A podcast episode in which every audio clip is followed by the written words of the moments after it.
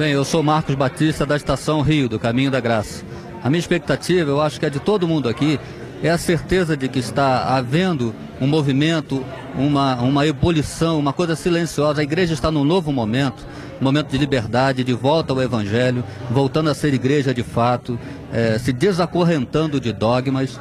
E a minha grande expectativa é que esse evento seja um start em busca dessa liberdade, da vivência do evangelho puro e simples. Momento assim que a gente tem vivido de desconstrução de tudo aquilo o qual a gente aprendeu e a gente tem construído em, em Cristo todas as coisas. Isso tem sido tempo assim é, de, especial para as nossas vidas, para minha vida, para a vida da minha esposa, para a vida da minha filha, para a vida daquelas pessoas o qual o Senhor tem dado a oportunidade da gente estar tá ministrando o coração. Meu nome é Josildo, eu venho de São Paulo e a minha expectativa é que encontremos aqui uma realidade de uma nova dimensão de um trabalho de que glorifique a Deus, que dê uma satisfação e que saiamos desse trauma que estamos vivendo em termos de igreja nos dias atuais. Tá, meu nome é João Bezerra, eu estou vindo de Orlando, na Flórida, Estados Unidos, e a expectativa minha em participar desse evento é, com o coração assim cheio de alegria por um evento que tem a proposta, como esse evento tem a proposta, de trazer para a igreja uma alternativa a tudo que a gente tem visto. Estou com meu coração aberto para receber e ao mesmo tempo para ser desafiado e orando para que as pessoas que vieram a esse evento sejam desafiadas para terem uma vida de caminhada com o Senhor, na graça, nesse caminho que Pastor Caio tem a propor para nós. Uma alegria estar aqui muita alegria participar desse evento. Olá, meu nome é Marcelo, sou do Caminho em Santos e estamos alimentando a expectativa de conseguir aglutinar gente do país inteiro no mesmo objetivo, no mesmo propósito. E todas essas regiões serem abençoadas com estações do caminho da graça, é, porque muita gente está precisando de conhecer o Jesus dos evangelhos. Não Jesus da caricatura que só oprimiu tanta gente. Essa é a nossa oração hoje aqui. Obrigado. Bom, meu nome é Felipe Mendes, sou de Governador Valadares, Minas Gerais. Minha expectativa para o Congresso é estar tá ouvindo aí a palavra, estar tá podendo entender o espírito da caminhada do Evangelho simples, sem precisar de muita lei, sem muita barganha. E também poder estar tá levando isso para minha cidade, que em breve a gente vai estar começando a estação do caminho lá. Bom, meu nome é Rosenberg, é, nós vemos esse encontro para ouvirmos mais da palavra de Deus e aumentar também todo o nosso conhecimento através das palavras do reverendo Caio Fábio. Exatamente, e também em busca de autoconhecimento também. Meu nome é Paula, sou de Anápolis e vim para conhecer um pouco da palavra, principalmente com o tema relacionado à graça, porque eu creio que nós estamos aqui é pela graça, vivemos é pela graça e conhecemos Jesus pela graça. E esse tema sempre me atrai, por isso que eu estou aqui. Nós vamos ler no capítulo 24. Lucas 24.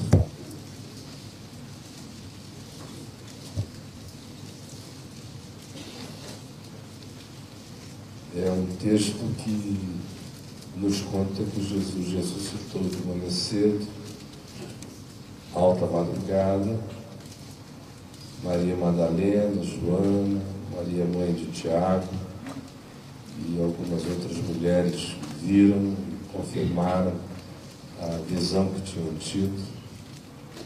E essa informação tinha chegado ao grupo dos apóstolos.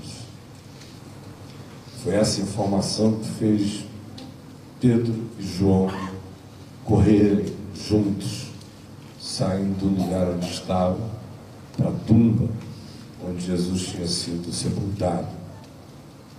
E como João era mais jovem, chegou antes, correu mais, e o testemunho que ele dá no evangelho dele é que ele chegou e ele viu os lençóis como haviam sido deixados. Pedro, que chegou depois, também viu e diz lá, e creu. Ambos viram e creram. porque os lençóis tinham sido atravessados. Não era apenas o movimento de um ser cataléptico que acorda depois de três dias de catatonia e aí sai desesperado, conforme o mito do Sérgio Cardoso, que acordou no, no caixão e sai tentando rasgar o pano que o envolvia. Ou seja, não havia esse estresse do desespero no pano. E foi isso que os fez ver e crer. Essa sutileza da travessia multidimensional. De modo que aquilo ficou oco. E aquela oquidão era em si sobrenatural e chocante. Tão chocante quanto o fato do corpo não estar lá, porque o corpo podia não estar lá e não ter sido chocante. Bastava que os lençóis estivessem todos revirados, rasgados, panificados pelo acordado zumbi. Mas como eles tinham sido atravessados, como havia uma ordem inumana naquilo ali, João que chegou, olhou, viu e creu. E ainda havia um detalhe sutil de que o lenço que estivera sobre a face de Jesus tinha sido colocado delicadamente num lugar à parte. E aí Pedro chega na carreira ofegante, também olha e crê. O prosseguimento do texto é o que nós vamos ler agora, que começa no verso 13, que é o final daquele dia ao pôr do sol, ao cair da tarde, que é um momento nostálgico, é um momento de muitos poetas, é um momento de determinada reflexão para muita gente. Eu, por exemplo, me lembro que desde menino o cair da tarde me era um, um cenário de evocação de uma melancolia inexplicável. Deixou de ser depois de muito tempo. Mas desde sete anos de idade eu me lembro perguntando aos meus primos, que pareciam tão normais quando o sol se punha, e eu me sentia tão melancolicamente saudoso de uma coisa que eu não sabia o que era, que eu me lembro de mais de uma vez lhes ter perguntado se eles não sentiam aquela coisa que eu sentia. Eles estão assim, no fim do dia e do pior dos dias. Porque o que aconteceu com esses homens é uma das experiências humanas mais traumáticas que se pode ter. Que é aquela de você se abrir ao extremo. Não ter mais o que não abrir. E não ter mais o que não abrir significa abrir-se para Deus sem reservas e de uma maneira absolutamente louca. Porque o que nós não percebemos, por causa do nosso distanciamento no tempo, por causa da carolice, da religião, da beatificação do cristianismo e das histórias cristãs, e também por uma ignorância histórica enorme que não nos permite discernir o significado de cada personagem daquele que aparece no Evangelho, como alguns deles eram pessoas escandalosas, como foram apanhadas por Jesus de modo ilustrativo, justamente para chocar, como existe uma intencionalidade revolucionária no Evangelho o tempo todo e como a gente não, não conhece o significado daqueles partidos, daquelas pessoas e daquelas representações, parece uma coisa assim, sabe? Gente encontrando gente, vai ser muito significado. Só que discernir o significado daquele momento histórico, não só existencial, mas do que o circunscrevia, é fundamental para nós nos entendermos agora, hoje, neste dia. Porque muitos de nós viemos aqui e já experimentamos no coração os sentimentos que esses homens conheceram e experimentaram. E eu vou explicar a vocês por quê. texto é Lucas 24, do verso 13 em diante. Eu vou tomar a liberdade de contando a história. Quem quiser ler, a maioria já conhece.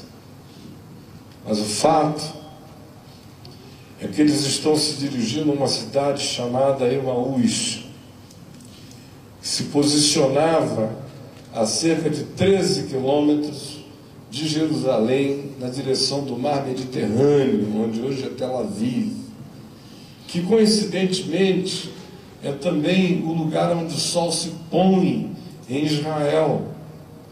É o lugar do poente.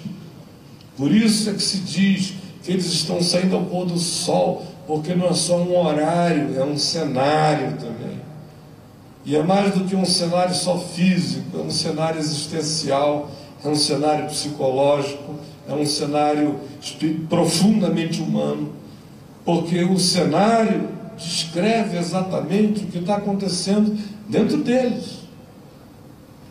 E eles saem de Jerusalém, e o texto diz que o nome de um é Cleopas, o nome do outro não é mencionado, e que eles vão andando e caminhando e discutindo e conversando.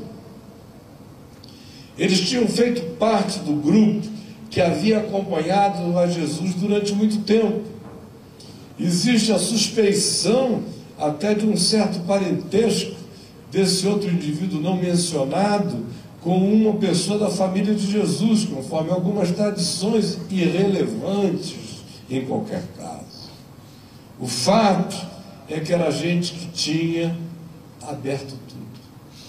Gente que tinha deixado pai, mãe, amigos, negócios, empresas, sonhos, expectativas, ambições, amores, desejos, poderes, largado tudo.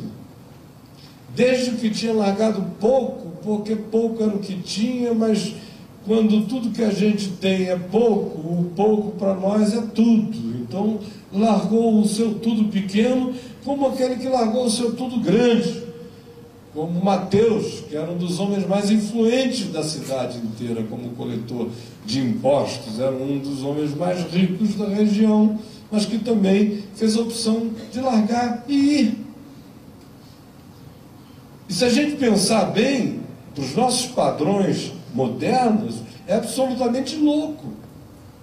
Nós somos tão politicamente corretos que o Evangelho nos choca de cabo a rabo, nos choca tanto que a gente prefere pensar que aquela maluquice só foi cometida porque Deus estava encarnado ali. Do contrário, não é para se cometer aquilo nunca mais na vida. Ou seja, o Evangelho é tão contrário à nossa comodidade, à nossa acomodação, que a gente prefere prendê-lo nas páginas da Escritura do que trazê-lo para o cotidiano da nossa existência, porque ele é insuportável na mobilidade dele, no chamado permanente à consciência, a todas essas coisas, e, sobretudo, em alguns casos, a rupturas, a corte, a deixar a cortar cordões umbilicais, a virar homem. Até para casar na Bíblia você deixa alguma coisa, deixa pai, deixa mãe. E para virar gente em Deus a gente deixa, vai deixando. É um processo que Jesus chamou de morte, mas que de fato é vida. E eles estavam vivendo esse processo. E vivendo esse processo no meio de uma ambiguidade enorme. Porque o primeiro problema foi ter que reconhecer que naquele rapaz de 30 anos de idade, que tinha uma cara como a tua, como a minha, mais bonita, mais feia, mais exótica, mais normal, a gente não sabe qual era, mas ele era só um rapaz de 30 anos de idade, que carregava etariamente nenhum poder de impressionar ou de se fazer respeitar, porque era jovem demais para ter lugar entre os anciãos, que eram os sábios, que carregavam a respeitabilidade rabínica e de todas as sabedorias que Israel ouvia. Então, de fato, a gente está diante de uma anomalia. de um homem de 30 anos de idade que aparece e que começa a dizer coisas e a confrontar de Moisés a qualquer um que, tendo sido mal interpretado tendo ficado obsoleto para ele, tinha se tornado coisa do passado. Porque ele ainda vai chocando muito mais e vai dizendo que ele é a encarnação de todos os sonhos, de todas as promessas, de todas as profecias de que todos os pombinhos imolados, todos os cordeirinhos, todos os cabritinhos, todos os bodes, todos os bezerros, todas as ofertas, todas as tentativas de agradar a Deus, todos os ritos, todos os cultos, todas as leis, todas as coisas, todos os sonhos, todas as profecias se encarnavam nele. E você imagina o que, que é para um homem que não tem nem a coragem de pronunciar o nome de Deus, porque é um nome tão santo que eles não pronunciavam, quando pronunciavam, pronunciavam sem determinadas letras para não caracterizar a nomenclatura, porque Deus é mistério puro e santo. De repente chega alguém com cara, com altura, com corpo, com tamanho, com voz, com timbre, e se apresenta como Deus. E vai se apresentando, ele não chega dizendo, olha, eu sou Deus, mas ele vai se comportando como Deus. Vai se comportando quando perdoa como Deus. Vai se comportando quando cura como Deus. Vai se comportando quando faz o que quer como Deus quando chama quem quer como Deus, quando escolhe antagônicos para fazerem parte do mesmo projeto, quando chama inimigos para se reconciliarem num sonho que é a realidade do reino, quando vai desconsiderando homens e mulheres, castas, escravos, realezas ou pessoas consideradas de reputação elevada, e coloca todos eles debaixo de um mesmo caminho e de um mesmo modo de vida. Por isso é que a mulher do irmão de leite de Herodes é uma daquelas que o servem no caminho, juntamente com sua mãe, com Madalena, com Salomé e com tantas outras.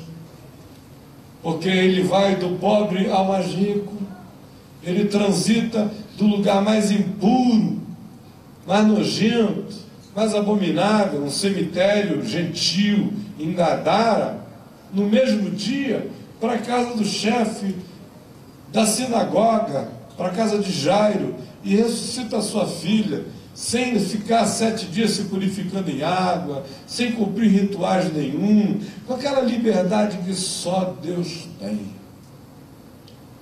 É à medida em que ele vai caminhando como Deus, sem em momento algum fazer o discurso de Deus para si mesmo, é que os discípulos vão começando a ver que Deus está presente entre eles, que transcende um profeta, que transcende qualquer coisa. Ele apazigua ventos e ondas, aí suscita uma questão. Quem é este que até os ventos e os mares lhe obedecem? Mas quando ele anda sobre as águas, ele já não suscita uma questão, ele gera uma afirmação. Este verdadeiramente é o Filho de Deus, disseram eles, ajoelhados. Quando ele fascina, o fascínio dele deixa o indivíduo entre a vontade de nunca mais deixar de estar com ele e o desejo suicida de se afastar dele por não suportar ser quem é na presença dele, como foi o caso de Pedro, que se agarra a ele o afastando. Que tipo dá um abraço de tamanduá dizendo não te deixe de modo algum, enquanto contraditoriamente diz afasta-te de mim porque eu sou um pecador, mas fica sabendo que eu te, não te largo nunca. É o tipo de suscitamento que ele vai gerando nas pessoas à medida em que o caminho vai acontecendo. Acontece que esses homens, que vão tendo essa revelação gradual paulatina, até o ponto dela se transformar em verbal. Não sei se vocês percebem a pedagogia silente, calma de Jesus o tempo todo com aqueles discípulos. João Batista deu testemunho dele, ele não deu testemunho de si mesmo, jamais. João teve que dizer: Eis o Cordeiro de Deus que tira o pecado do mundo, e recomendar a alguns discípulos que o seguissem.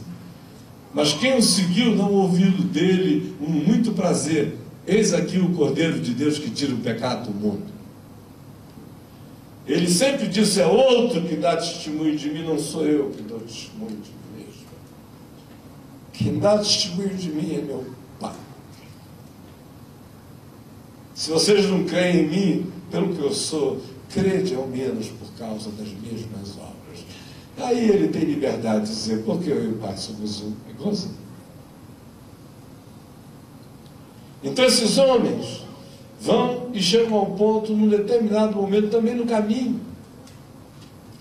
Porque se você lê os evangelhos, especialmente o de Marcos, você vai notar que quase tudo quanto acontece em Marcos acontece com a, a palavra, ou a terminologia, ou a significação do caminhante, do hebreu, do andante, do errante, do cruzador de fronteiras.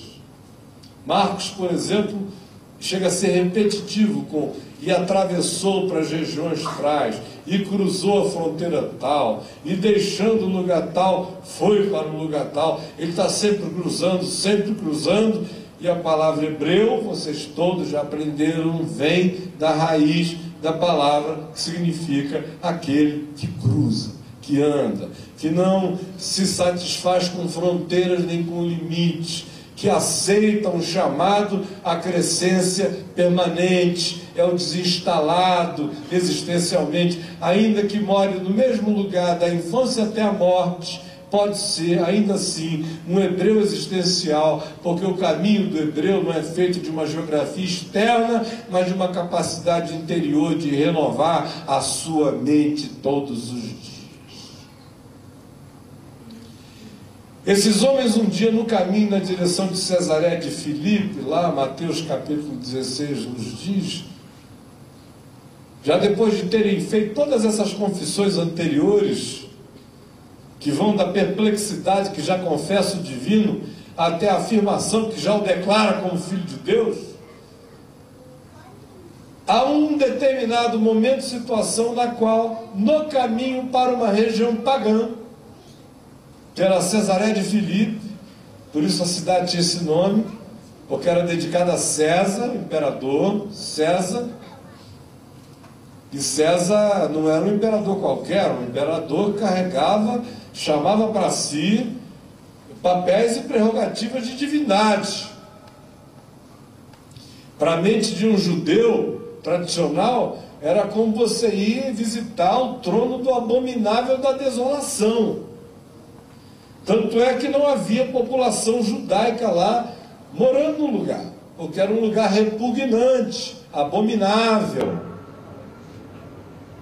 Como não havia quase nunca uma população judaica estabelecida ali, porque vocês lembram que lá no livro de Josué, aquela parte da terra tocou a uma banda da tribo de Dan, lá no extremo norte de Israel, no sopé do Monte Hermon. E lá está dito que eles nunca conseguiram de todo desinstalar os povos pagãos que viviam no lugar, de modo que o paganismo sempre prevaleceu ali. E foi um lugar ideal que Herodes Filipe encontrou para construir uma cidade bajulante, uma cidade que era um, uma puxação de saco político para o César o imperador, chamando de Cesareia de Filipe, ou Cesareia Filipai porque ele tinha que botar o nome dele também no negócio, como todo bom político bota em qualquer placa, né? Realização de Filipe em homenagem a César.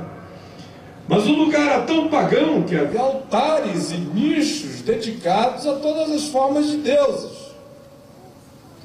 E eles estão saindo da Galiléia dos gentios e andando na direção norte, na direção hoje do Líbano.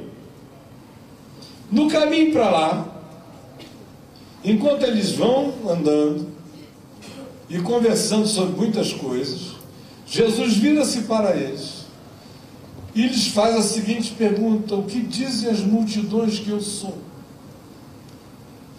Aí eles começam a dizer, ó, tem, tem um papo rolando aí de que você é João Batista que ressuscitou de entre os mortos, por isso em ti operam poderes miraculosos, como ressuscitar mortos e coisas do gênero.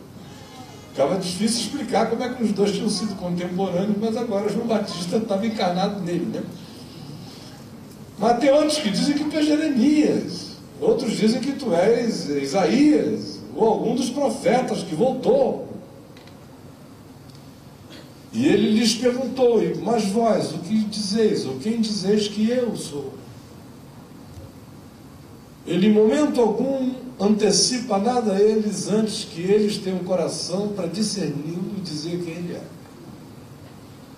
E aí Pedro diz: Tu és o Cristo, filho do Deus vivo.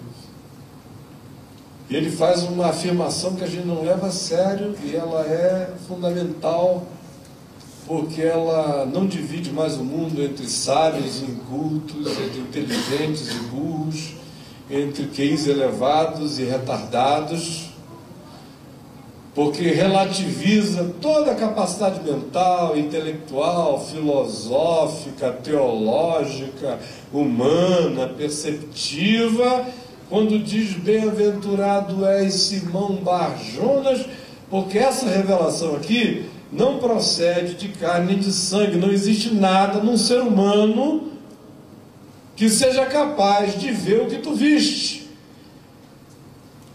Não existe nenhuma mente e nenhuma produção do ser a capacidade de dizer que quem está em pé aqui diante de ti é o Cristo, e dizer que ele era o Cristo na consciência judaica, significava dizer que o Senhor, o Emanuel, prometido desde Isaías, tinha virado Deus conosco. Então Jesus mesmo reconhece que é impossível que um homem de si mesmo, com a sua mente, com as suas elaborações, com os seus orgulhos, com os seus preconceitos, com as suas medições, com tudo mais, sendo contemporâneo dele, ainda assim pudesse de si mesmo reconhecê-lo como Deus, a menos que o Pai Celeste revelasse isso, porque as impossibilidades eram totais. A gente tem dificuldade de reconhecer o dom de um outro, a gente tem dificuldade de reconhecer o talento de um outro, a gente tem dificuldade de reconhecer a beleza de um outro, a gente tem dificuldade de reconhecer a inteligência de um outro. Pelo amor de Deus! Chegar e olhar para um garoto de 30 anos e dizer, Emanuel, Deus conosco, ou Deus te revela, ou você enlouqueceu e surtou. Total. Acontece que esses homens, e aí que eu quero chegar, que tinham tido essa revelação, essa ficha divina tinha caído neles, e tinham essa certeza inteira de que eles estavam seguindo o verdadeiro. Apesar desse discernimento sobre Jesus, apesar desse amor, dessa paixão sobre ele, acerca dele, eles não tinham ainda deixado todo o arcabouço institucional, religioso, de pensamento, pensamentos escatológicos sobre o Messias, pensamento sobre o significado de Israel como nação, um pensamento forjado durante anos, especialmente desde o cativeiro em Babilônia, pelos grandes pensadores de Israel começaram a surgir justamente no exílio e que falavam já desse reino de Deus que um dia viria à terra. Esperança messiânica cresceu muito nesse período. Naquele período intertestamental entre o Velho e o Novo Testamento, de 400 anos, apareceram muitos messias. Muitos messias, muitos candidatos a salvadores. E durante esse processo, muitas teologias foram escritas, muitas tradições foram estabelecidas, e com o passar do tempo, as gerações vão confundindo a revelação com a tradição. Porque quem estava vivo quando a tradição ainda não era tradição, era apenas uma elaboração, sabe fazer diferença entre uma coisa e outra.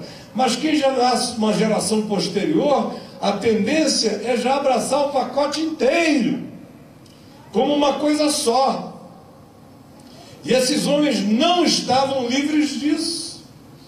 Nem Pedro, nem Tiago, nem João, nem André, nem Bartolomeu, nem Tomé, nem Judas, especialmente Judas, nenhum deles estava livre da estrutura teológica, escatológica que eles tinham aprendido sobre o significado da chegada do Messias a Israel e o que, que aconteceria.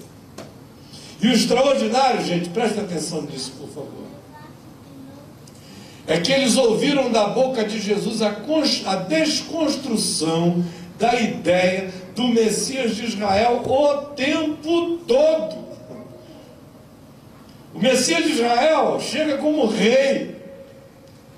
O Messias que ele diz que é, manso e humilde de coração, nasce numa manjedoura. O Messias de Israel chega e toma o poder dos ímpios. Ele chega e manda amar igualmente a todos os homens e tratar o inimigo de uma maneira inconcebível. O Messias de Israel, ele sabe fazer jihad, guerra santa. Ele tem visão política, para ele, o reino de Deus e o reino do mundo são uma coisa só, como até hoje em Israel, quem é religioso política e Deus continua uma coisa só, como entre os muçulmanos islâmicos, a isso se estabeleceu como bloco monolítico. Estava na cabeça deles também.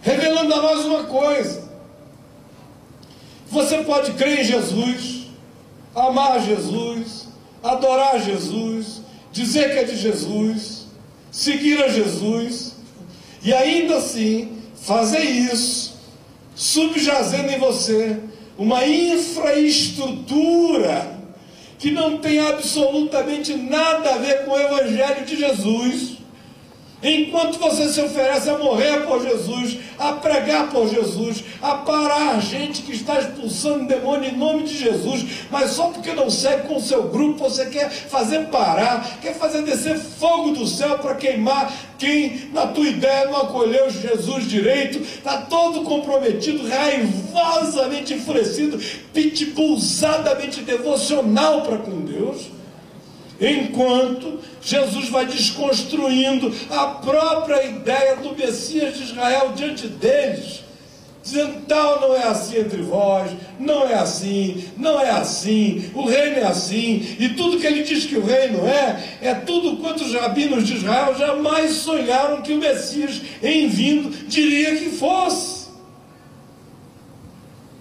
Ora, Jesus chegou mesmo a dizer que queria Jerusalém ser açoitado, humilhado, morto, crucificado, ressuscitado ao terceiro dia, mas o auto-engano e a vedação psicológica e a censura de percepção que eles fizeram, movida pelo ideal da construção que tinha sido dada a eles como legado histórico durante séculos e séculos e séculos, acerca de um Messias que ia chegar em Jerusalém e dominar tudo, que mesmo Jesus dizendo com a própria boca o que ia acontecer, o Evangelho repete três vezes que isto, todavia, não lhes era compreendido. Imagina o poder que a religião tem. Está seguindo a Jesus mesmo, já caiu a ficha, olha, o pior já tinha acontecido, que é poder dizer você é Deus. Mas ainda assim, a estrutura e o arcabouço da construção do Cristo imaginário, produto de homens e das suas tradições, e as expectativas nacionalistas, e as ideologias, e as confissões seculares, e os compromissos fraternos, e as misturas disso tudo com amarguras pessoais, com raiva de romano, com raiva de opressor, com raiva de quem me faz me sentir mal. Tudo isso misturado cria um caldo que nem Jesus dizendo que não é assim eles conseguem entender e ainda prosseguem para Jerusalém com alto engano de que o chega lá e o sinédrio ia se curvar e Jesus ia fazer milagres estrondosos ia dizer palavras maravilhosas, e era óbvio que todo mundo iria aceitar.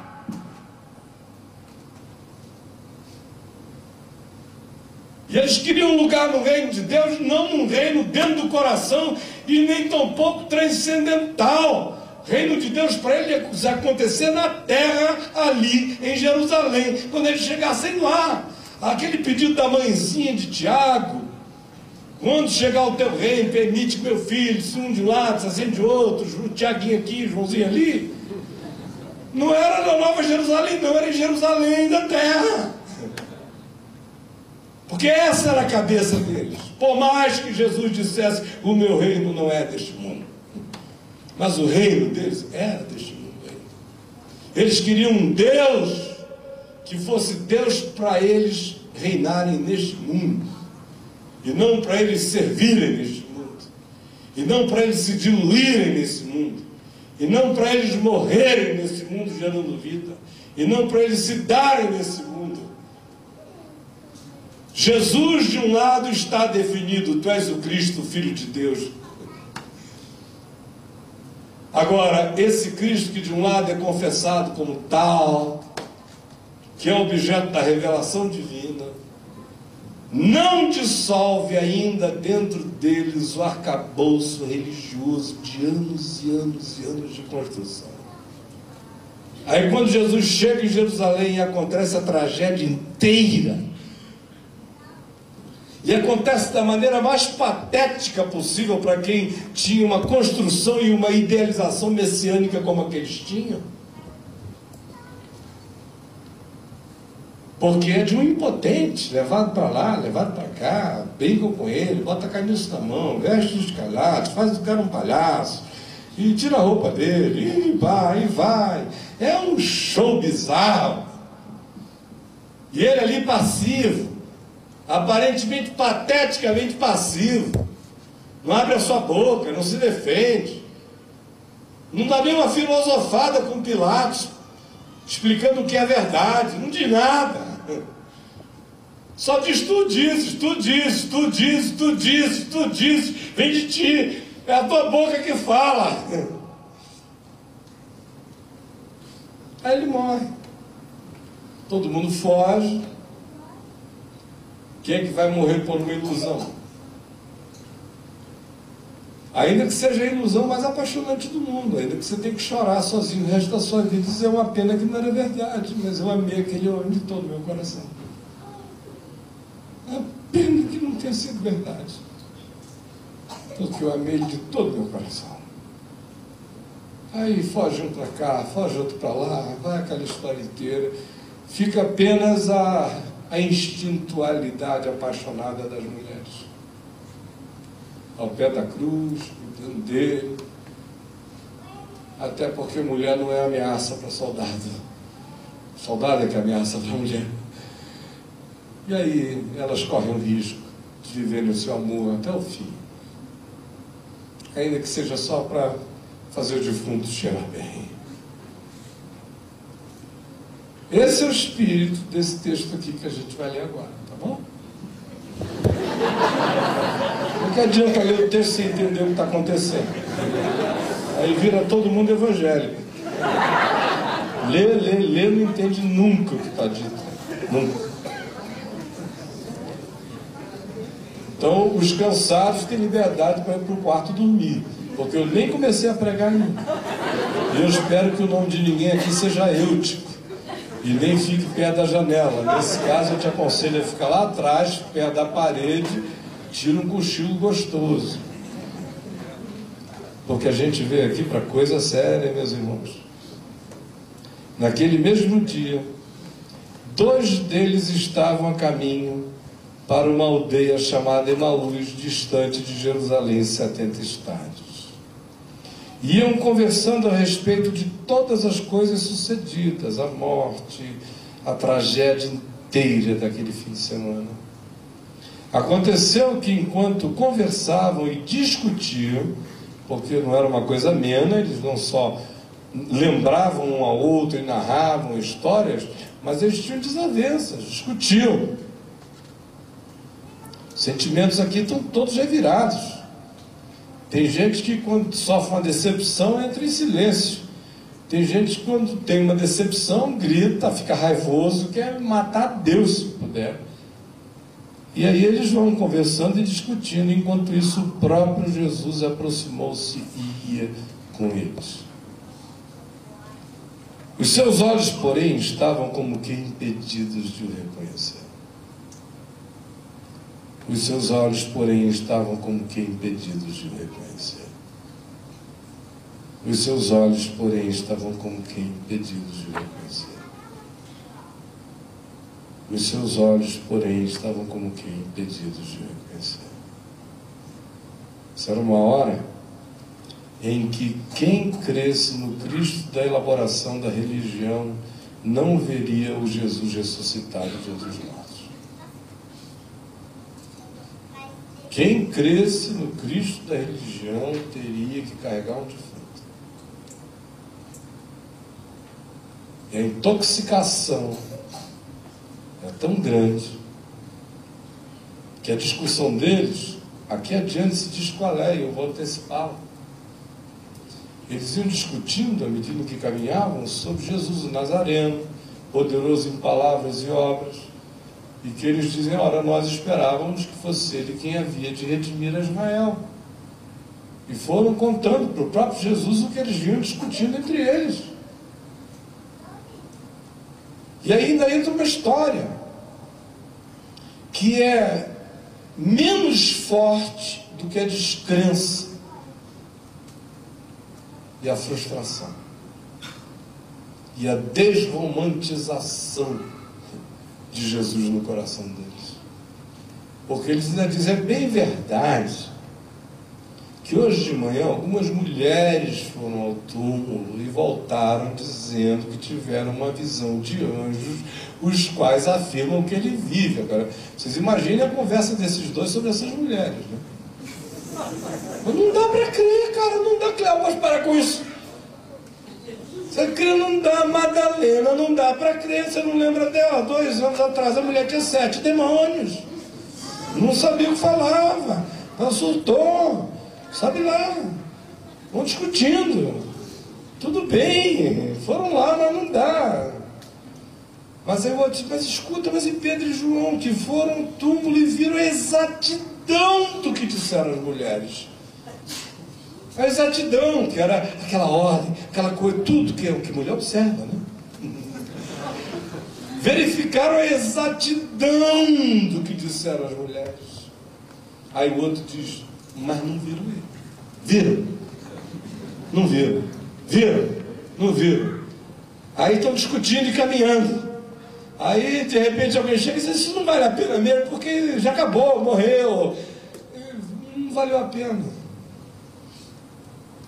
Enquanto eles estão aqui conversando e discutindo, que o próprio Jesus vem, se aproxima, mas os seus olhos estão impedidos de o reconhecer, porque quando você fixa determinados padrões de Deus ou de qualquer coisa, até de certos Jesuses na sua mente, pelo amor de Deus, a dificuldade que dá para reconhecer o Jesus do Evangelho é horrível. É por isso que é mais fácil ver pagãos discernirem com muita rapidez a Jesus do que gente condicionada há tantos anos.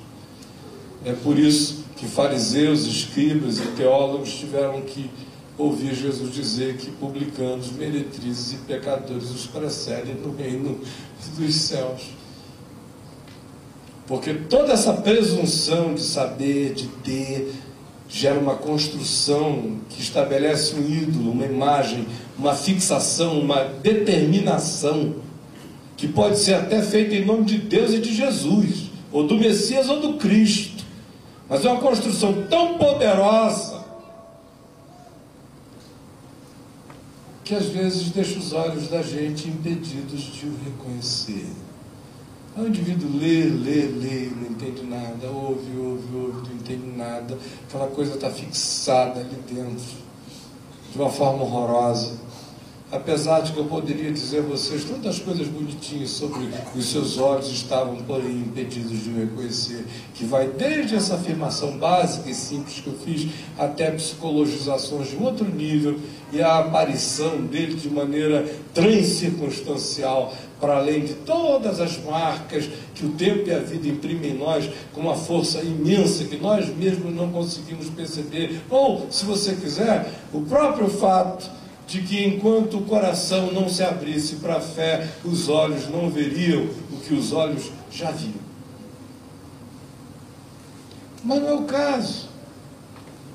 Eu só quero dizer que os olhos estavam impedidos de o reconhecer e que na base disso tinha um alto engano, uma construção, tinha um mito, tinha um Cristo elaborado, tinha uma produção religiosa. Aí vem Jesus e entra no caminho desses caras que tinham andado com ele e que agora estão andando no caminho do ocaso, do pôr do sol, da não esperança, falando do ocaso da esperança, falando do pôr do sol do evangelho, falando de como tinha sido bom enquanto tinha sido verdade. E de repente são visitados na sua desesperança e na prisão mental da qual se tinham postos por esse viajante que não precisa outra vez se apresentar em nenhuma chegada. E essa é uma das coisas mais maravilhosas de Jesus, é que ele não chega se apresentando nunca. É como aquele cego que tem que dizer, não sei quem é, eu só sei que me abriu os olhos. Não sei o nome, fala, não, não nome, sei, não sei nada. Só sei que eu era cego agora vejo, é só lá na frente que o cara vai saber o nome, vai se curvar e vai adorar. Porque frequentemente a experiência de Deus começa no nosso coração antes do nome de Deus ser aprendido pela nossa mente. Frequentemente, sempre eu diria, o trabalho de Deus começa na nossa inconsciência antes de poder se transformar em alguma consciência em nós. Aí eles estão aqui caminhando e Jesus entra nesse estado de coisas na vida deles. Então lhes perguntou Jesus: que é isso? O interessante é que não é nem o que é isso, né? mas que negócio é esse? Que é isso que vos preocupa? E de que ides tratando? Isso é uma coisa que está fixada. É uma preocupação, até estranho, porque não deveria nem ser uma preocupação, já devia ser uma ocupação, porque já não era pré, era pós, né? já tinha acontecido. Mas a mente humana é tão extraordinariamente preocupada que ela se preocupa até com o que ela já não pode mais resolver, com o passado. o que, que, é isso que, de kits preocupados, tratando? Tratar é um negócio muito sério, para o bem ou para o mal. É uma dedicação a uma coisa, à medida em que vocês caminham. Que é isso? Aí é que vem aquela história, tu és único, que tendo estado em Israel, ignoras as ocorrências desses últimos dias. Aí Jesus lhes diz, quais? não estou sabendo, será que aconteceu alguma coisa depois que eu ressuscitei de outros mortos? que eu não fiquei sabendo. Quais? Conta para mim. Eles vieram, o que aconteceu com Jesus, o Nazareno, nananã. Aí Jesus deixou de contar a história inteira, coisa toda. Aí disse, ó, oh, nécios, que é literalmente turvados, embotados, nublados de entendimento, misturados. De um lado tem um Cristo que eles dizem, tu és o Cristo, Filho de Deus ao qual agora eles choram, dizendo que pena que não era, porque bem que podia ser, tinha tudo para ser. Mas do outro lado tem essa estrutura inteira montada, que turva, que bota, que antecipa preconceitos, que transforma o testemunho mais sincero de uma mulher num nervosismo não crível e relativizado, que faz com que mesmo a percepção dos incrédulos, como Pedro e João, na exatidão do percebido, não tenha significado porque tem uma outra coisa instalada na alma que desromantizou o coração inteiro. Quais são essas últimas notícias? E aí, depois de ouvir, ele diz: honestos, nublados de entendimento de coração, para crer em tudo que os profetas disseram. E começando de Moisés, expôs-lhes o que a seu respeito constava em todas as Escrituras. E lhes disse: porventura não o Cristo padecesse e entrasse na sua glória e lhes abriu o entendimento. Eu posso imaginar essa conversa dele pegando a Bíblia inteira, a Escritura, se mostrando tudo para eles. Olha só esse sanguezinho que vestiu aqui Adão e Eva. É porque o cordeiro já tinha sido imolado antes da fundação do mundo. Foi lá que Pedro aprendeu isso, João também. É mostrando cada coisa, olha essa promessa, olha como é que foi. Olha por que, que o filho é Isaac. Vai contando, olha Moisés como diz que vem um sucessor. Olha como ele diz que quem quiser ser justificado tem que viver na perfeição. Só para mostrar a imperfeição de vocês, mas eu sou o cumprimento de todas estas coisas. Olha o sonho de Isaías. Isto aqui foi agora, isto aqui será adiante. Esperem que tudo vai se cumprir.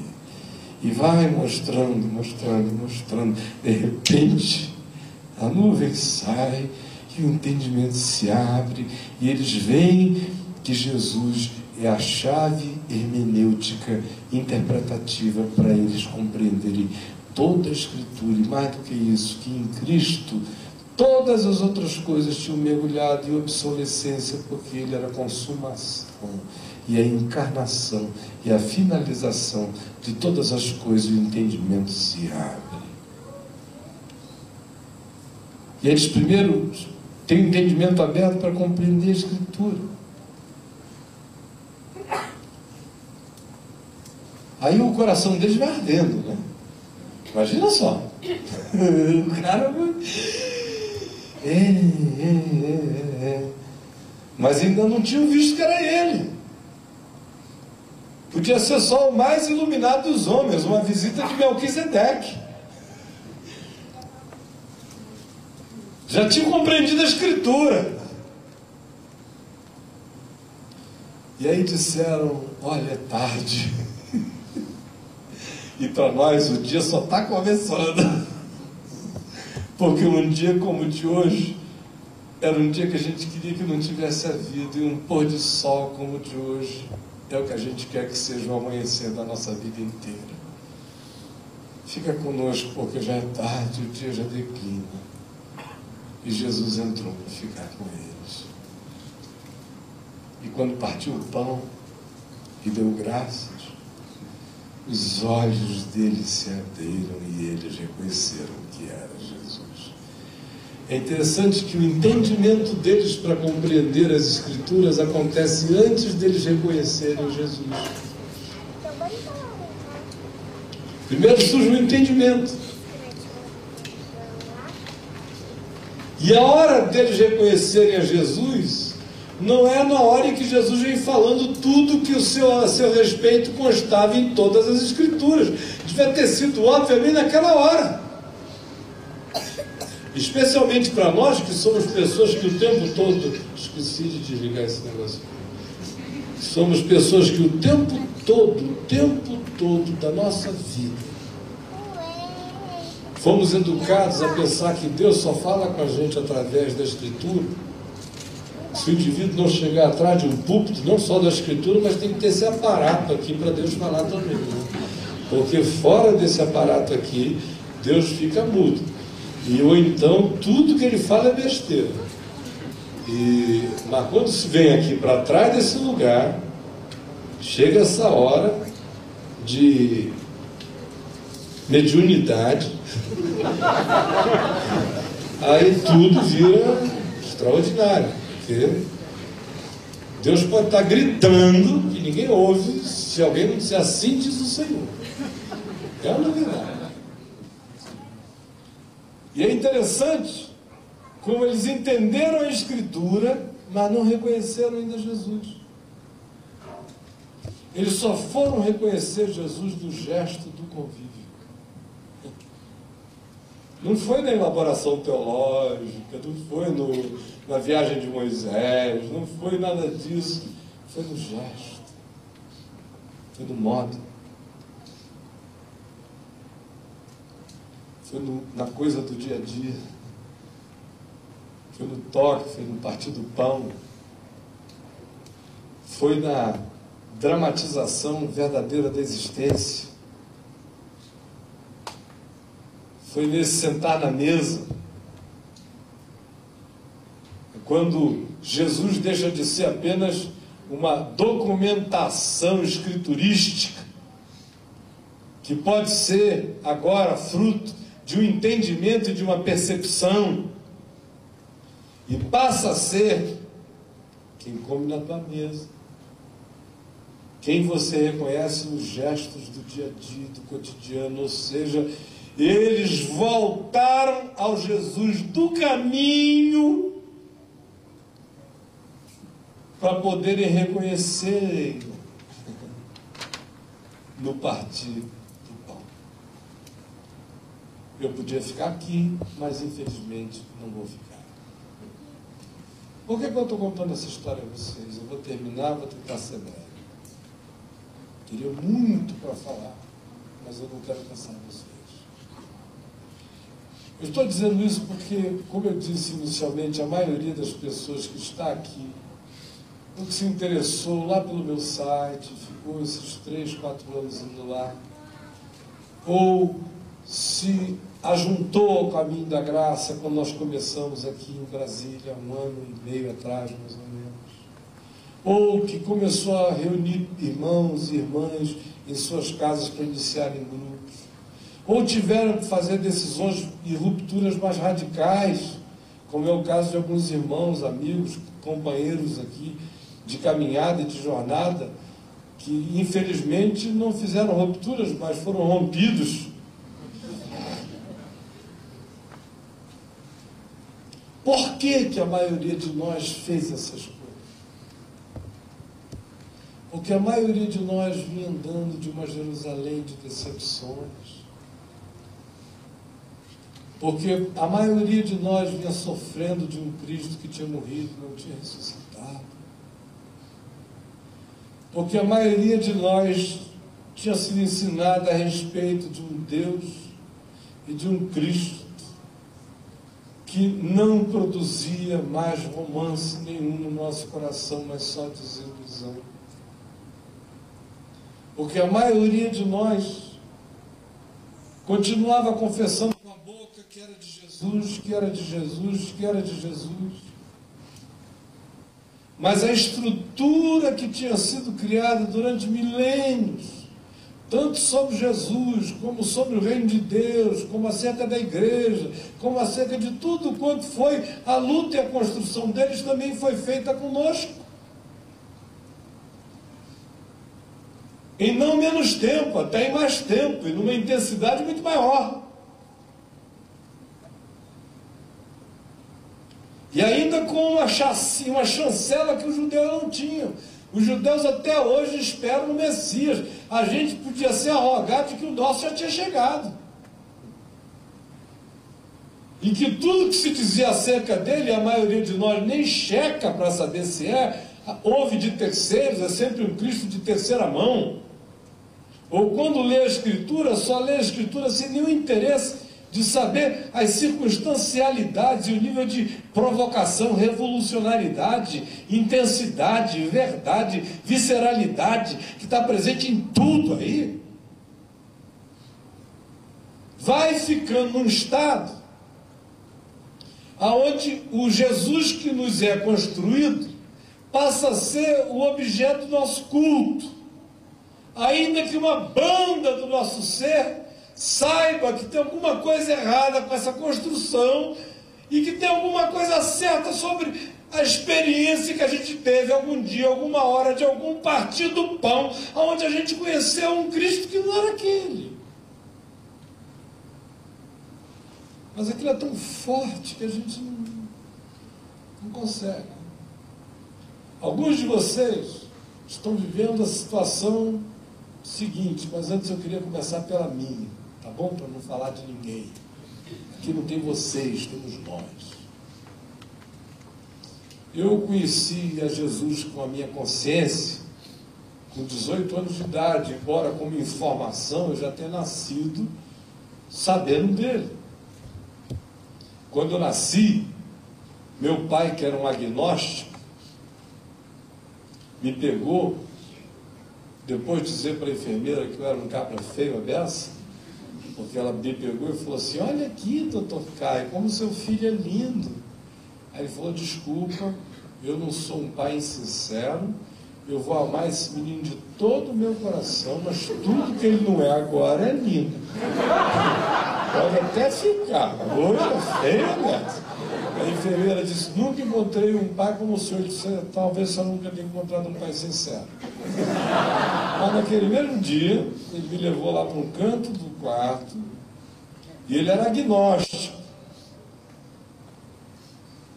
E me levantou aos céus e disse, Deus, eu não sei se existe Deus, mas se há algum Deus, eu queria entregar e ofertar esse menino a Deus, se Deus é Deus, se Deus existe. E como ele era muito macho, ele ainda fez o seguinte acréscimo. Só te peço que tu não faças dele um sacerdote católico, porque os padres não casam. E eu queria que ele conhecesse o amor de uma mulher. E eu queria que ele conhecesse a alegria de ter filhos. Então, faze dele um pastor, diz ele que foi o que ele passou pela cabeça. Mal sabia que estava tendo um papo sério com Deus. Então, saber eu sabia. Eu aprendi o Salmo 23 como eu aprendi outras coisas. Tive uma avó que me educou em tudo. Provérbios de Salomão eu tinha que ler todo dia. Um capítulo por dia ela lia. São 31 provérbios, então todo mês ela lia o livro inteiro e a gente tinha que ouvir. Salmos e salmos e salmos. E quando eu aprendi a ler, tinha que ler para ela. Imagina. E, e, a chatura dela de querer catequizar você sobre os ídolos, sobre não sei o quê, dizer que a minha outra avó estava perdida, porque é fazer oração para Maria. Eu dizer, coitadinho, Jesus, tem misericórdia dela, não leva a sério. Não, não, não é possível, ela é tão gente boa. Como é que pode? Essa aqui vai inferno. É, eu cresci assim no meio desses paradigmas estranhos, sabe? Católicos dizendo são os bodes hereges, mas sem coragem de botar no inferno. Católico não tem muita coragem de botar as pessoas no inferno. Como também não tem muita coragem de botar no céu, nem papa. Por isso inventaram o purgatório. Agora, evangélico põe no inferno com uma facilidade, no céu com uma dificuldade enorme, a menos que o cara seja dizimista.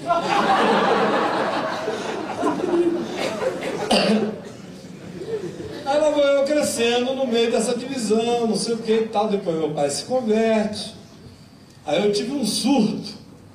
Fiquei tão grato a Deus por meu pai ter se convertido que durante seis meses eu fui pregador do Evangelho com 13 anos de idade. Vocês sabem disso? Está lá escrito naquele livro Confissões, mas a maioria passou batido. Eu tive um surto. Eu fiquei tão grato, porque eu tinha sofrido tanto com ele antes, que eu fiquei tão grato que um dia eu fiz uma oração de gratidão lá na igreja, Betânia, e o reverendo Antônio Elias se comoveu e todo mundo chorou. E ele me disse, meu filho, Deus botou uma unção sobre você, que eu não sei o que ele vai fazer de você, mas tem uma unção. E no domingo seguinte me chamou para dar um testemunho que virou uma pregação no culto da noite. Eu tinha 13 anos, daí em diante eu não parei mais de pregar. Igreja Metodista, igreja não sei o quê, igreja Batista, igreja Presbiteriana, igreja... e eu pregando, viajei pregando.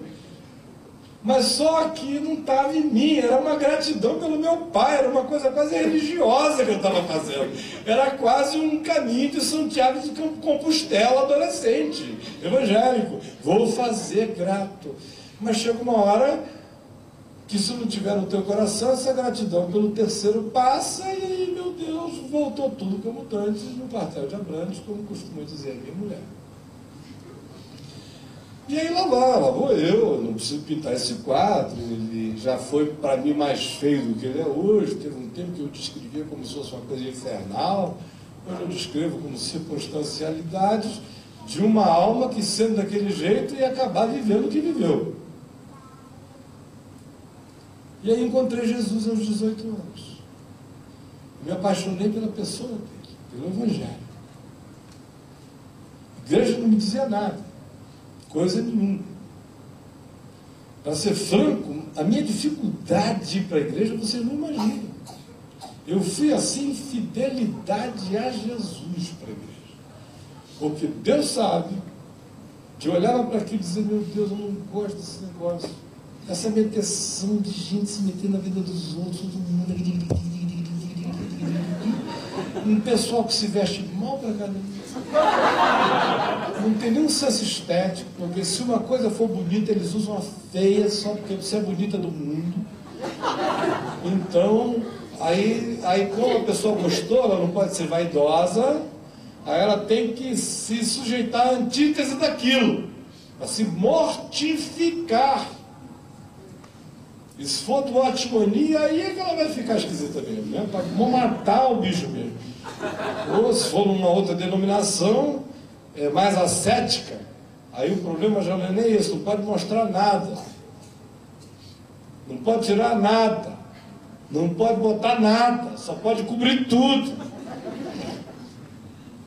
Aí como é que um cara que tinha crescido como eu cresci, no meio das pessoas que eram minhas amigas, eu fui modelo de moda um tempo, me vesti uns dois anos só desfilando. Gostava do que era bonito, gostava de boa música, gostava de gente interessante, gostava de música legal, gostava de papos bons, de repente você cai de paraquedas num, num meio de gente, de uns malucos, que no dia que eu me converti eu fiquei na dúvida quem era o doido. Porque eu sentei ao lado de um cara fortão, no mezanino da Assembleia, que estava com a criança do lado. E aí ele dava uns gritos, suado, suado, aquele calor amazônico, aquela sauna. Aí ele dava uns gritos, o pregador dizia qualquer coisa lá, não importava se fosse de Deus ou do diabo, o cara queria gritar mesmo. Então, você vai para o inferno, ele aleluia! Não acontece geralmente, né? Aí o cara de vez em quando dava aquele grito, aleluia! Aí a criança. Ah! Aí ele sacudia, a criança sacudia, a criança, a criança chorava, chorava, ele sacudia. E eu muito doido. Não é que eu tinha lá fumado umas coisas? Muitas. Mas olhei para o lado e falei, eu estou muito mais inteiro, perceptivo, sensível. Eu tinha tirado essa criança, ficar no calmo, não sei o quê. E eu que sou maluco.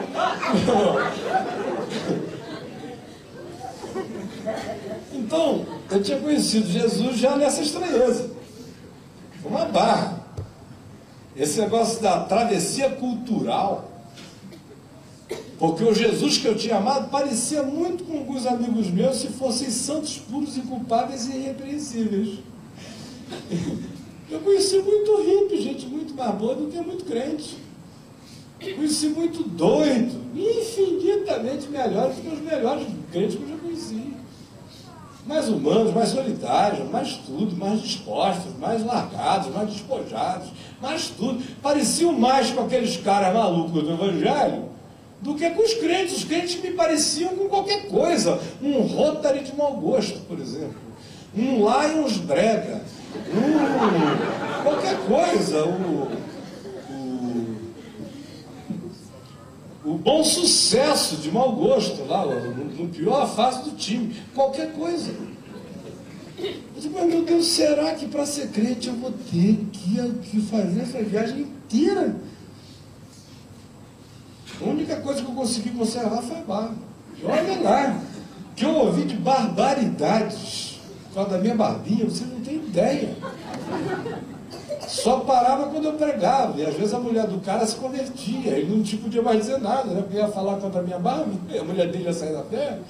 Ou seja, a evidência do poder de Deus foi que foi calando a boca dos idiotas. Agora, eu, da minha parte, como menino, tirei tudo que eu podia. Cortei meu cabelo, troquei de roupa, vesti o que eu não gostava, vesti a simidão. Tudo, tudo, porcaria, eu saí e dizia, Jesus, é para a glória do teu nome, mas eu não vou. Eu vou. Inventei até uma interpretação para aquela parábola lá, quando se diz que o homem andando no campo e encontrou um tesouro no campo, e ficou caladinho, não disse nada para ninguém, foi, vendeu tudo que tinha, comprou o campo, só porque o tesouro varia milhões de vezes mais do que o preço do lote. Falei, foi o que aconteceu comigo. Encontrei Jesus de graça, é o tesouro dos tesouros. Agora, o preço que eu tenho a pagar é ser membro da igreja. Esse é meu lote. Eu vou, eu vou. Estou falando a verdade e não minto, e Deus é meu juiz, eu sou um flagrante diante dele. Tinha vergonha de certas coisas, tinha vergonha de levar a Bíblia para certos lugares inadequados. Não deixava de pregar em lugar nenhum, mas eu achava que carregar a Bíblia para aquele lugar era feio. Não era feio falar a palavra, mas era horrível levar a Bíblia. Até para falar a palavra era melhor não levar a Bíblia. Mas lá tinha que ir. Rapaz, pelo amor de Deus, muito massacre, que ia desde essas coisas mínimas, ah, estupidez em cima de estupidez, que você tem que ouvir, que vão ouvir, mas é meu irmão, Senhor Jesus, eu que sou um pecador, não presto, me perdoa, fiquei viciado nessas drogas, tira isso de mim, tira isso de mim, eu quero achar tudo isso bonito, eu quero gostar dessas cantoras, eu preciso, Senhor, Ai, eu passei, olha, horrores. Eu me lembro de um dia que eu tive que marchar com aquele um milhão e meio de evangélicos, um milhão daquele é, celebrando Deus com o planeta Terra. Eu nunca tinha aceitado. Ticiane e João estão aqui. Para lembrar o que, é que eu fazia no Rio de Janeiro, além de nada. Eu detestava, só tinha bandido, tudo que ali era um bando de mafioso. Tinha gente que até mandava matar. Eu não queria papo com aqueles caras. Pregava no Brasil inteiro, menos no Rio durante anos. Comecei a fazer alguma coisa no Rio, o Tiziano já nem mais estava lá, já foi na década de 90, porque antes, se fosse no Rio, a ordem era não. Não quero nada comigo. Aí de repente eu me vejo em 92 andando com um monte de gente, alguns gente boa, outros mafiosos brabos, de, de braços dados ali puxando aquele um milhão e não sei o que lá para a Ceilândia, a Adriana estava lá, a gente ainda não se tinha encontrado, ela estava bem pertinho, perto de Val, perto da moçada toda lá, ninguém se viu. Você vê como é que é, né? Enquanto a gente não se encontra, a gente nunca se vê. Embora esteja do lado. E aí, estava lá eu de braços dados com aquilo e uma agonia. E eu indo ali, não era porque eu era melhor do que ninguém, não, porque eu sabia que não era. Era só dizer, meu Deus, o que, que eu estou fazendo com a minha alma? O que, que eu estou fazendo com a minha alma? Eu não creio nisso aqui. Isso aqui não tem nada a ver com Deus. Isso aqui é um show desses caras. As intenções eu sei quais são, vão usar, vão manipular, vai ser isso, vai ser aquilo. Por que, que eu estou aqui? Só porque eles se dizem evangélicos, eu também me digo evangélico, mas o que eles dizem que é evangelho, para mim é anti-evangelho, o que eu digo que é evangelho, eles dizem que é anti-evangelho. E o que, é que eu estou fazendo aqui? Uma agonia horrível. Mas voltando. Então era só Jesus no início, prega a palavra, prega a palavra, prega a palavra, e prega a palavra apesar daquele conflito com a igreja. Chegou a um ponto que eu tive que começar uma coisa nova, diferente, que eu não aguentava mais aquilo. Aí levei hippie lá para casa, a casa se encheu de maluco, um monte se converteu, Mamãe foi uma santa tolerando aquilo, e papai se sentava igual um Buda lá do lado deles, e horas de evangelização. Até um cara que tinha sido homicida de uma menina aqui em Brasília, num escândalo, há uns vinte e tantos anos ou trinta anos atrás, eu abriguei no meu quarto lá em Manaus. Era demônio o dia inteiro, processo o dia inteiro, era essa vida do evangelho o dia inteiro. Ah! Aí eu mudo de lá para o Rio. E as primeiras mudanças começam a surgir dentro de mim. Sutis. Em Manaus, era só eu e Jesus. Aí no Rio, eu, Jesus e os evangélicos que diziam para todo lado que como era possível que num jovem de 26 anos habitasse tanta sabedoria, e que queriam me ouvir de tudo que é lado. Aí eu digo, quem sabe Deus quer que eu ensine a palavra para esse povo todo, para os pastores. Aí você vai, tudo muito sutil. Aí você começa a dedicar sua vida a eles. João Bezerra ficou quase três anos em Portugal só para organizar congressos e, e cruzadas, não sei o quê, para pastores. Ciane viajou aí o Brasil inteiro para cuidando de coisas assim e outros, muitos. Muitos. Vamos, qual era a nossa estratégia? Evangelização, treinamento de pastores e líderes e obras de natureza social e solidária. Era o, o, o voto do compromisso. Aí os anos vão passando, tudo vai crescendo, vai crescendo, vai crescendo, aumentando. E aí você vira unanimidade nacional. Tinha gente já discutindo se quem estava certo era Paulo ou era eu, nas escolas dominical. Tava, tinha gente saindo no tapa lá, tal, não, era um pouco Caio disse isso é isso.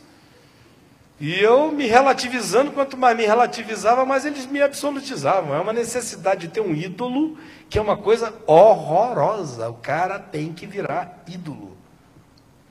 E se disser que não é, eles dizem, como ele é santo, é tão santo que diz que não é. Aí te idolatrificam de novo. Idolatram. Não tem saída. Quando a mente é pagã, até Jesus vira ídolo. Aí eu estou lá. Mas nesse ponto, já estou numa outra fase. Quando a década de 70 rolou era eu, Jesus e a palavra. A década de 80, pregando a palavra para todo mundo, treinando pastores e líderes, pregando em cruzadas para ajudar a igreja a crescer e ver se fomentava um espírito de unidade entre os pastores. São os seres mais desunidos da terra. Eles brigam pau a pau com o pessoal muçulmano. pau a pau né? que não tem um carro bomba, mas tem a língua bomba, venenosa, mortífera, peçonhenta.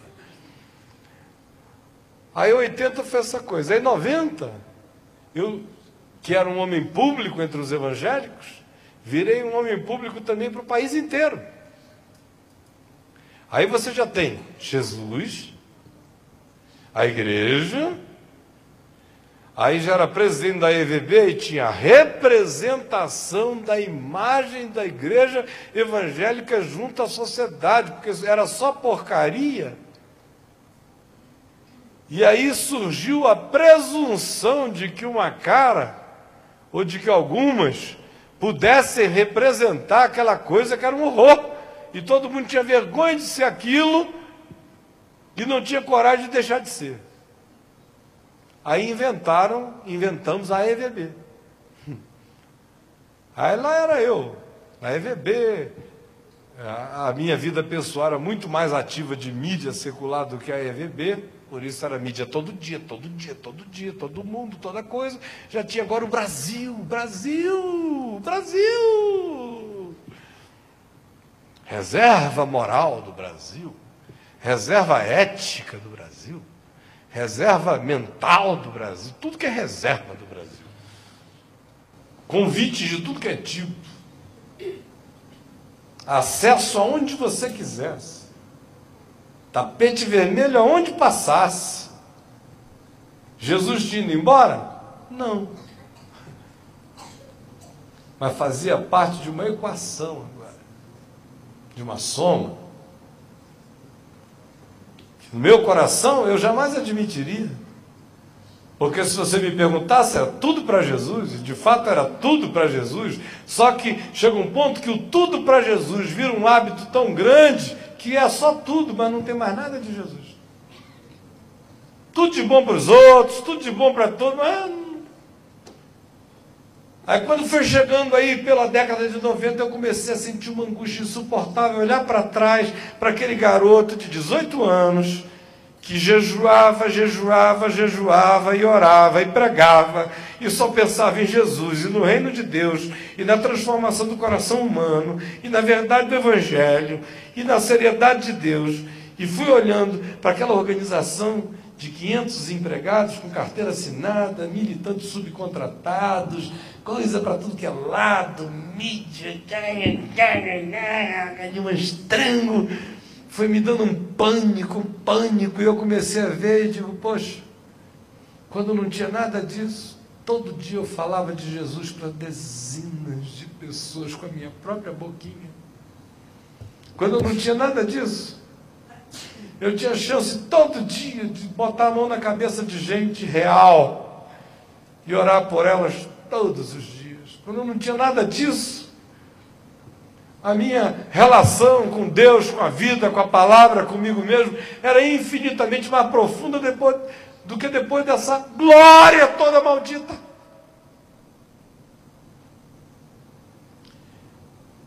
E aí isso é tão sutil. Vai virando uma estrutura, uma potestade, quase um ente com vida própria que no meu coração eu posso lhes dizer com toda a convicção que ninguém jamais chegou quebrado, arrebentado e saiu mais humilhado ou pisado da minha consciência o tempo todo, desde que eu conheci o Evangelho, é de que se a cana está quebrada, a gente não quebra mais. Se a torcida está fumegante, quase acabando, a gente ajuda a acender e não apagar. Mas do ponto de vista da visão global, Fui ficando extremamente pragmático, objetivo, executivo, e vai. E aí, aquele sonho lá de trás, ainda puro, que já não era mais o primeiro, o primeiro era só pregar o, evangelho simples de Jesus para o maior número possível de pessoas. O segundo era ver se a gente ajudava as pessoas a entenderem o evangelho para a igreja se desadoecer e se tornar sal da terra e luz do mundo. Mas a gente ainda sonhava que isso podia acontecer dentro do ambiente chamado evangélico. E foi assim para mim durante mais de 25 anos. Até o dia em que no meu coração algo morreu. E que eu cheguei e falei, Senhor, eu tenho que ser honesto, eu não acredito mais que isso tenha jeito. E eu não aguento mais dar minha vida por isso. Eu não aguento mais ficar longe dos meus filhos por isso. Eu não aguento mais negar o que eu acho justo válido, lícito, conveniente, humano, gostar só por causa disso. Eu não acho, eu não aguento mais. Eu não aguento ficar pregando com o evangelho alguma coisa e ter que passar a tarde numa reunião com gente que eu sei que rouba, que manda bater, que, que usurpa, que não sei o quê, só porque o cara chega e diz, ah, eu sou o bispo fulano de tal, e vem com uma conversa que você tem que ouvir, eu não aguento mais, eu não aguento mais, eu não aguento mais. Vou morrer aqui dentro. Só não sabia como sair. E humanamente falando para mim, eu não via saída. E eu não sei que caminhos Deus usou, se foram aqueles diretos, daquela soberania direta, ou aquele que, a soberania viaja pelo teu inconsciente para fazer você viver o processo inteiro. Mas tinha que acontecer o que aconteceu para eu poder pular fora daquele mundo que não era meu e pelo qual não tenho nada para dar, não tenho uma alma mais para dar, não tenho uma lágrima para chorar, não tenho uma emoção para entregar. Agora preste atenção, porque eu concluo em 10 minutos. Por que, que eu estou contando essa história? Por uma razão. É que essa coisa foi ficando tão grande, tão grande, tão grande, tão grande. Ocupou uma década e meia da minha existência, gradual e paulatinamente crescendo, ocupando teu tempo, tua energia, teus pensamentos, tuas reuniões, tuas preocupações, tudo que você fazia em volta disso, ainda que você esteja orando, dizendo Deus abençoe, mas a coisa em si, a coisa em si é uma coisa em si. E como qualquer coisa em si, vai coisificando você se você vive só para ela. Ainda que você vive em nome de Jesus o dia inteiro para ela. Mas ela vai matar você. Quando chegou na década de 90, aí por 93, 94, meu coração cansou. E eu pedi a Deus para me tirar daquilo. Fosse como fosse, eu queria sair daquela história. E eu experimentei um sentimento, que é o que eu quero contar a vocês, parecido com o que aconteceu com o de todo mundo aqui, com o que está acontecendo com a maioria dos pastores ainda sérios na chamada igreja evangélica, estão todos deprimidos, sem saber para onde vão desromanceados, desapaixonados. E quem não está desapaixonado, não está também apaixonado, só está pulando muito, pulando e pulando e fazendo festa. Mas não tem ninguém com paixão. Nós não temos um déficit de paixão, paixão, não é morte de paixão. Por Deus. Business as usual foi o que tomou conta. E vem tomando muito tempo. Então, o que aconteceu é que naquele período me bateu um desromanceamento absoluto pela igreja evangélica.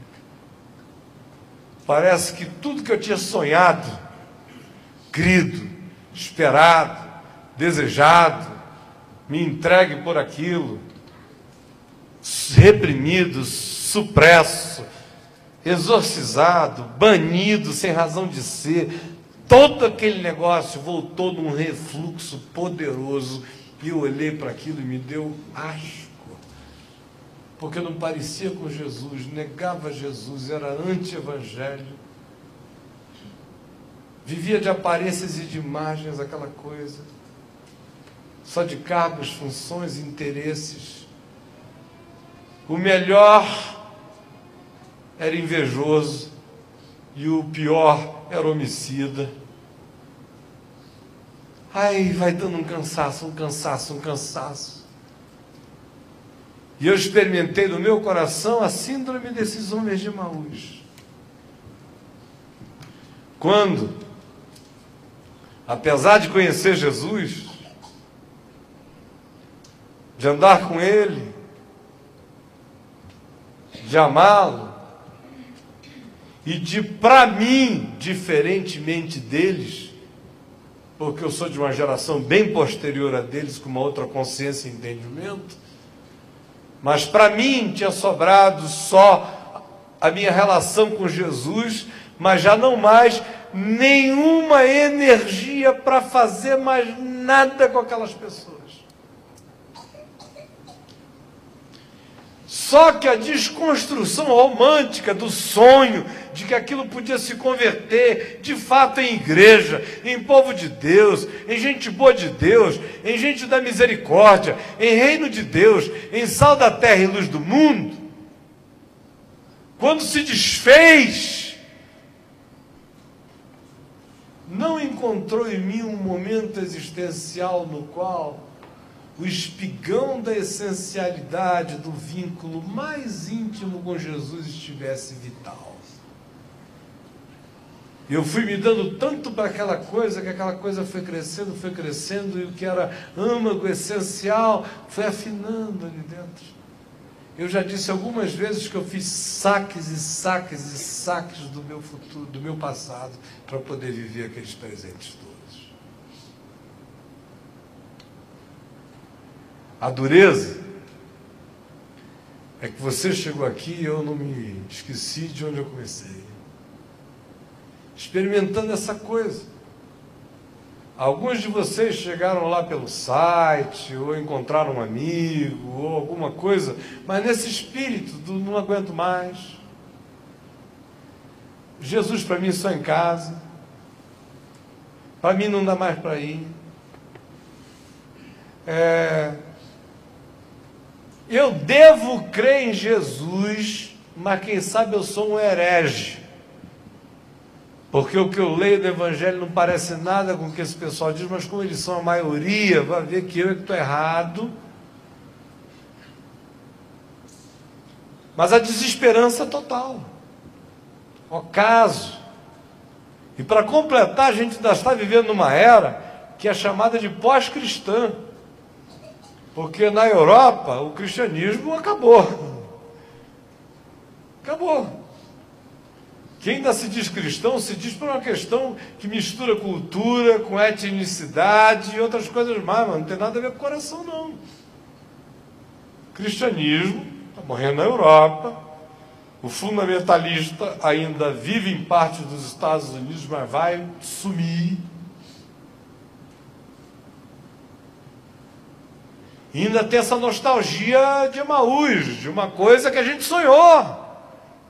Nora, nós esperávamos que ele fosse o que havia de redimir Israel, que haveria de converter a igreja, que haveria de fazer esse povo se enxergar, que haveria isso tudo. Tudo, tudo. Mas não houve nada disso. E aí a gente vai para casa chorando. No nosso caso, sem conseguir dizer que ele não é quem ele é, porque ele já ressuscitou e a gente creu e a gente sabe. Mas com um sentimento estranho. Ou de que ninguém quis, ou de quem ninguém quer, ou então de que a coisa é impraticável.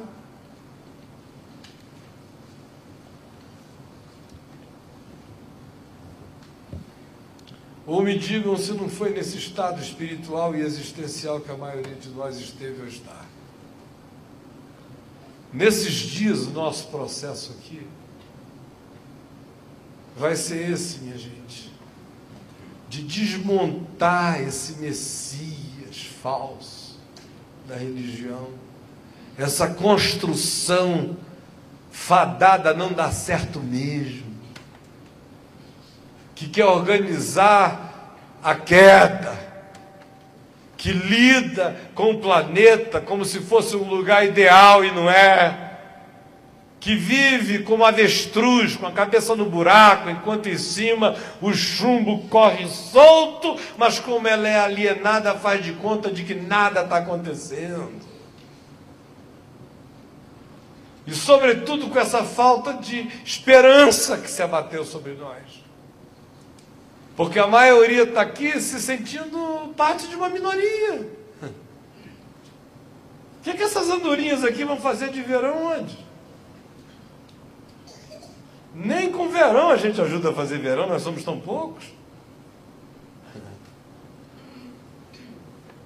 Mas basta dois, um chamado Cleopas e um outro sem nome, encontrarem com ele ter o entendimento aberto para compreender as Escrituras e no partir do pão, no gesto do amor, discernirem a presença dele e o mundo não aguenta dois doidos, nem três doidos, nem quatro doidos, nem cinco doidos, especialmente as doidas, que são muito mais apaixonadas do que a maioria dos doidos.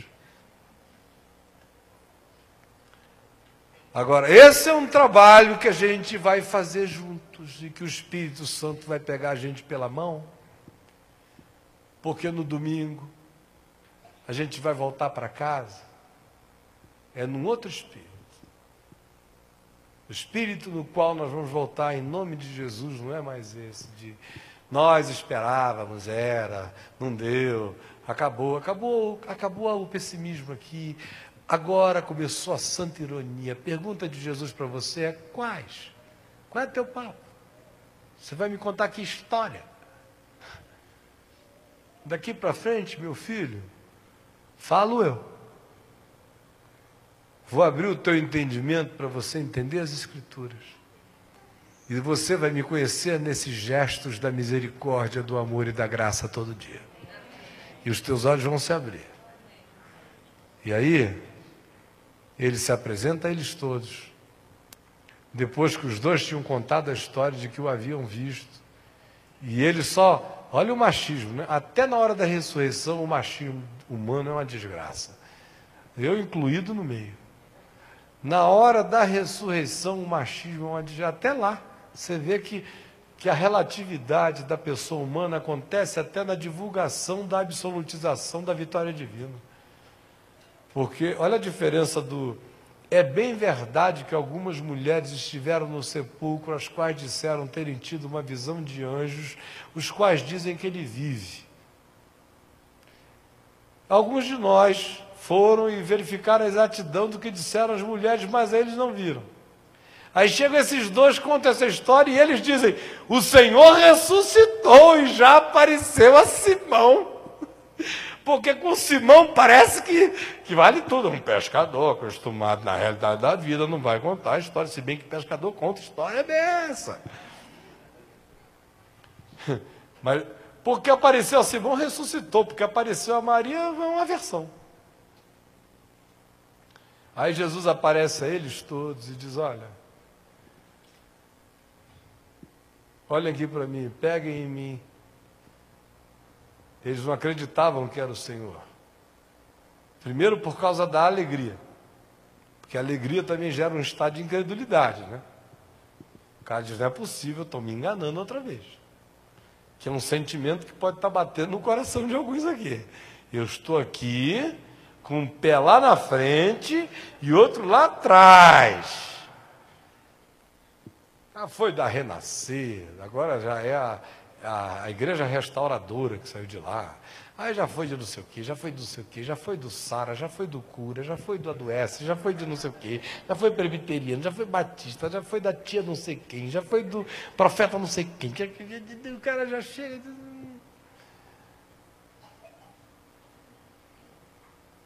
Aí Jesus chega. E aí o cara encontra com aquilo e é bom demais. É tão bom que ele diz: Eu não acredito nisso, não estou me enganando de novo. É historinha, chega, não vou acreditar. Para de besteira. Volta ao mundo real. Teu negócio é dentro do cristianismo, é ali dentro. É a estrada não é estreita, não. Ela é impossível. Compra o teu lote, aguenta a barra, segura firme e quando não estiverem olhando, dá uma puladinha de cerca de vez em quando, mas não seja bobo. Volta, se arrepende, faz, não sei o quê. E aí o cara vai, vai, vai, vai, vai. Crente que é crente.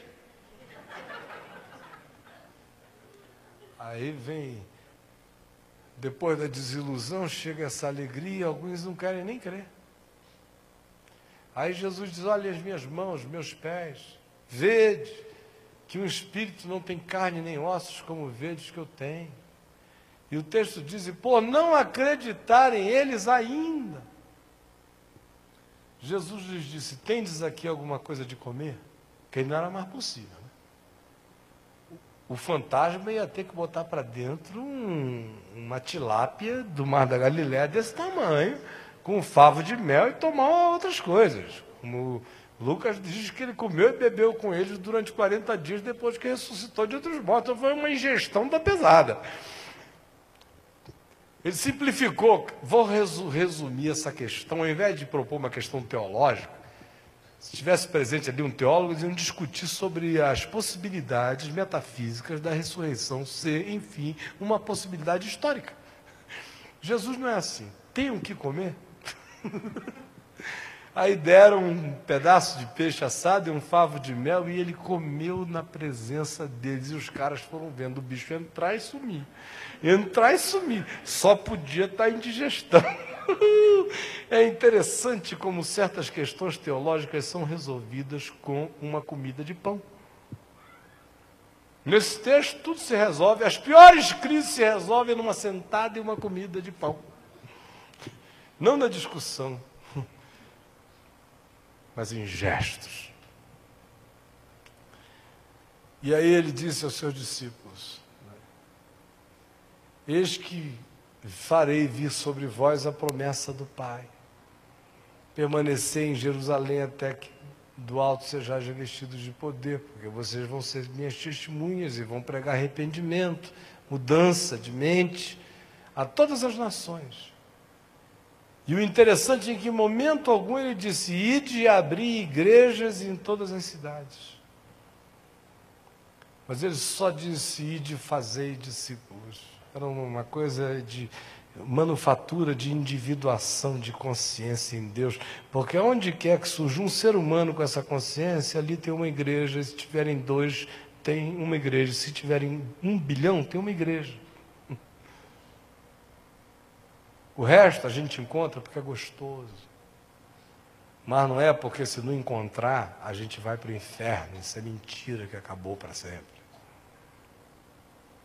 Então hoje, pega todo e ajunta, faz a viagem da tua jornada até aqui. Vê como é que está teu coração, quais foram as desilusões, as tristezas, os desromanceamentos, os cansaços, as incredulidades que se instalaram, os véus que se puseram, as dicotomias que se estabeleceram, o evangelho que você crê de um lado, o outro que é uma construção humana de um outro, que você não sabe se fica com um, se fica com outro, essa agonia inteira, essa sensação de que, quem sabe, o evangelho tenha se frustrado na sua vida. E esse desânimo que transforma assim Jesus em nosso amor mais nostálgico e nossa saudade mais incurável, mas não o Deus da nossa vida. Olha para isso tudo e fica sabendo que Ele está olhando para essa história inteira que está em volta de nós e está nos dizendo: olha, tudo que vocês têm a dizer, podem me poupar. Quais? Vocês não viram nada, não têm a menor ideia do que vai acontecer. Essa é minha certeza em nome de Jesus e é por isso que eu estou aqui. Que eu não tenho nenhuma vontade de movimento humano nenhum, eu só quero que for sopro do Espírito de Deus. Agora, pense nisso tudo, porque a gente é convidado a celebrar a alegria dessa ressurreição na nossa geração. E o Cristo das construções rabínicas ou teológicas ou falsificadas, das falsas esperanças de reino político de Deus, de reino geográfico de Deus, de domínio de, de, de Cristo na terra, de poder da igreja, toda essa coisa que estava na cabeça deles e que está na nossa vai sair. E a gente vai retomar a alegria de que o reino de Deus está sendo feito dentro de cada um de nós. E nós vamos viver a alegria de conhecer Jesus em todo partir do pão. E ter o entendimento aberto cada dia para saber que nele tudo está consumado. E é por isso que a gente pode ir para ele com Emaús e voltar correndo para Jerusalém para contar para todo mundo que o Senhor ressuscitou. Mesmo. E é isso que nós vamos fazer. Essa é a simplicidade do que eu queria lhe dizer. No.